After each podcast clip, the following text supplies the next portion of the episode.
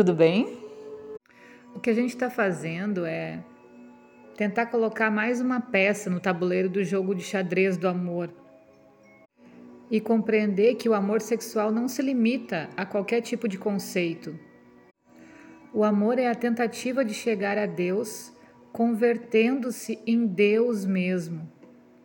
Então são válidas essas técnicas alquímicas ou de transmutação. E um símbolo que a gente pode ver no matrimônio cristão, o que é a aliança senão androgenia, que representa o dedo da água que recebe o anel. Se a água é o símbolo da reprodução e da própria sexualidade, qualquer um de nossos dedos é fálico, enquanto que um anel é sempre a representação de um órgão feminino e a colocação no dedo uma penetração. Mas cabe sempre uma incógnita: se isso é assim, por que não só o anel no dedo da mulher ou então o anel só no dedo do homem? Esse símbolo representa o anel Ayoni e o dedo é Lingam. Então, na união dos, das duas pessoas, tanto do homem quanto a mulher, que aconteça essa fecundação também. Quando o homem coloca no dedo da mulher, a gente está pondo nas suas mãos a chave do prazer e do sexo. Spinoza diz: não sei por que a matéria não há de ser digna da natureza divina. E os alquimistas tântricos dizem: o sexo é o contato de nossa carne com o além. O sexo sempre deve ser considerado que ele acontece em diversos estados, não só no ato físico. Então, o que o homem e a mulher já adultos podem tentar prender o fogo do amor valendo-se dos conceitos eminentemente amplos, que são por sua vez o melhor remédio para combater a luxúria, os torpes desejos ou amores impossíveis.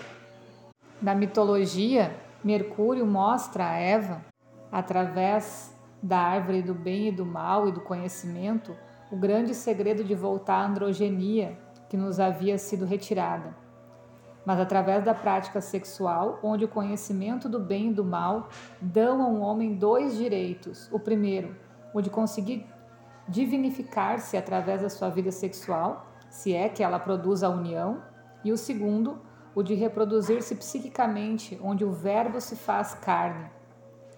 Terceira, também tem o sexo espírito, ou seja, a sexualidade e amor, que praticaram sempre os deuses e nesses casos, não se derramaria nunca o germe da vida, que é uma parte de Deus.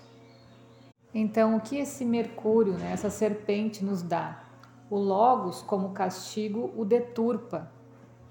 Ou seja, essa sabedoria que a gente acessou através do processo da serpente, do simbolismo, né? Esse Logos, essa vida social, deturpa.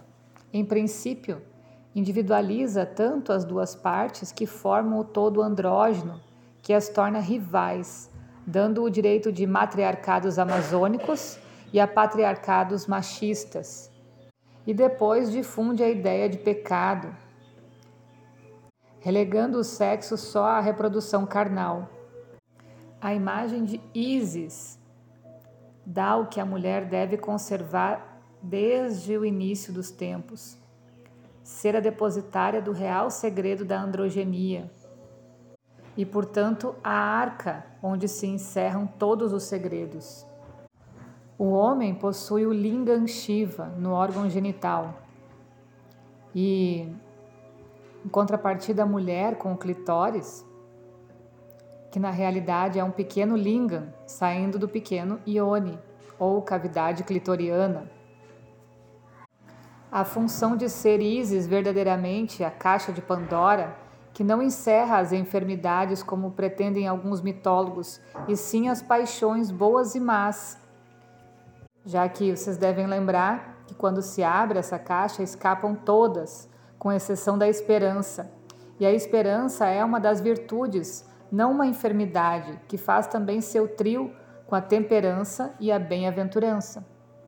Esse sentido de ser a mulher Isis, o crisol alquímico dá direito a uma má interpretação, a de torná-lo um ser passivo ante a religião e objeto de discussão dos teólogos cristãos da antiguidade, que não sabiam se dar-lhe ou não o direito de criar alma, sem compreender que a mulher não é só o crisol e sim também o fogo para produzir as transmutações alquímicas.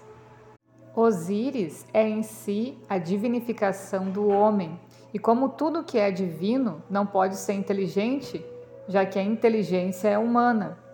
E essa se cristaliza em Tifão, que tenta destruir a divindade e cria o primeiro sarcófago, que não é outra coisa senão o crisol alquímico tântrico útero. Dizem que o sarcófago onde se guarda a múmia não é outra coisa senão o que pretendia ter a função de um útero, e nele se colocava o faraó embalsamado ou mumificado, na tentativa de que nesse útero se processasse de novo a gestação para o nascimento do, de novo na vida, né, daquele faraó.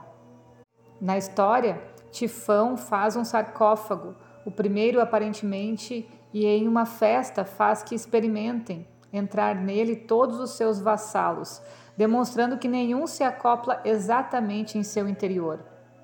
Para uns é grande demais e para outros é pequeno. Então ele convida Osíris a provar. Ele aceita e comprova que o sarcófago está feito em sua medida.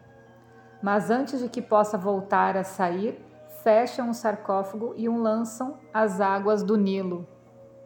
A gente está aqui em uma eloquente representação do coito luxúria, onde praticamente se pretende matar o homem-deus, Deus ligam Osíris, encerrando em um útero sarcófago, nova caixa de Pandora, e ser lançado às águas da luxúria, a correnteza das águas debaixo da magia negra, cujo nome vem das terras negras de uma parte das margens do Nilo. Mas Ísis sabe tirá-lo dessa condenação salva-o da luxúria e naturalmente que o Deus, em sua divindade, perdoa ao irmão, porque Deus é perdão e não castigo.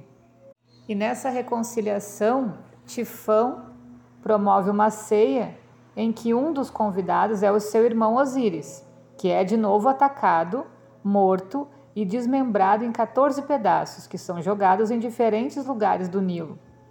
Ísis encontra de novo seus pedaços e os une com cera, deixando somente sem completar essa figura os órgãos sexuais que foram comidos pelos peixes.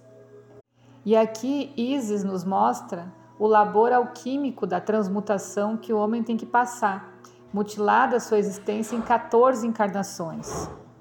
A substância com que Isis une os pedaços é a cera derretida, né?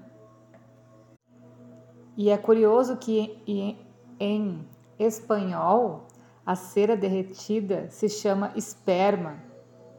E há de ser através desse esperma que o homem reencarnará 13 vezes. E fica claro que essa primeira encarnação que se ganha vem através dos órgãos sexuais de nossa vida sexual, que não é passiva, porque estão nas águas do desejo.